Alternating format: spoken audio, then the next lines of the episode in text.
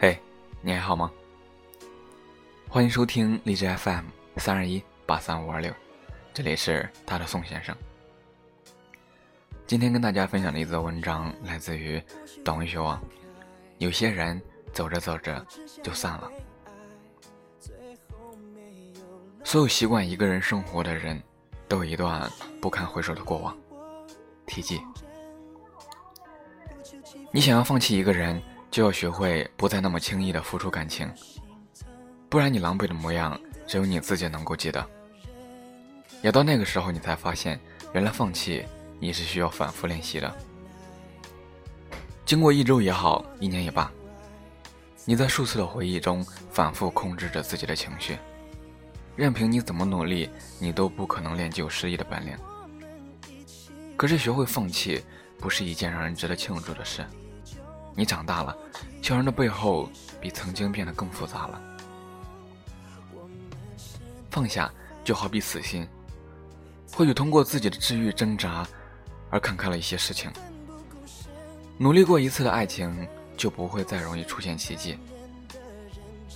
就像每一次争吵看似甜蜜，可以证明着每一次争吵都让爱情变得歇斯底里。你已经累得想要醉了，他哭的。倦了，才坚持，说累了。有些人还在为真爱苦苦等待，而有些人错过了，就觉得真爱已然不在。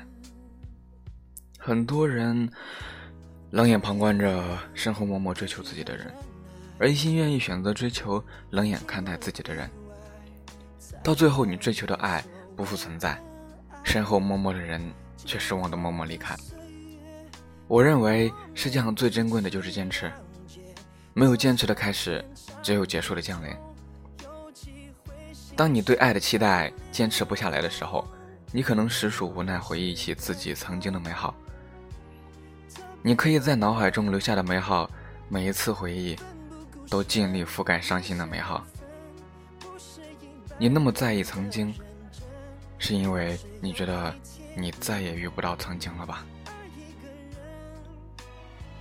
可能时间并不是最好的解药，因为能够带给人痛苦的往往是想不开和放不下。我很羡慕那些失恋以后可以连醉几天就可以重新振作的人，我也嫉妒那些从一开始相爱就没有喊停的两个人。可能相爱是命运，离开也是命运。如此说来，当我们经历了一段感情，到经历过一段感情，从自己相信命运到命运安排不在自己手里，我们忘不掉过去，就时刻停留在过去吧。也许能够让自己舒服的活着，就是不停的祭奠过去，直到那些美好再也幻想不出结果，直到那些偶然再也不会擦肩而过。有些人可能只适合一个人。他不觉得没有了追求爱的权利，他也不认为没有了爱一个人的能力，只是这个世界上有一群人过着未知的生活，却满脑子预知的结果。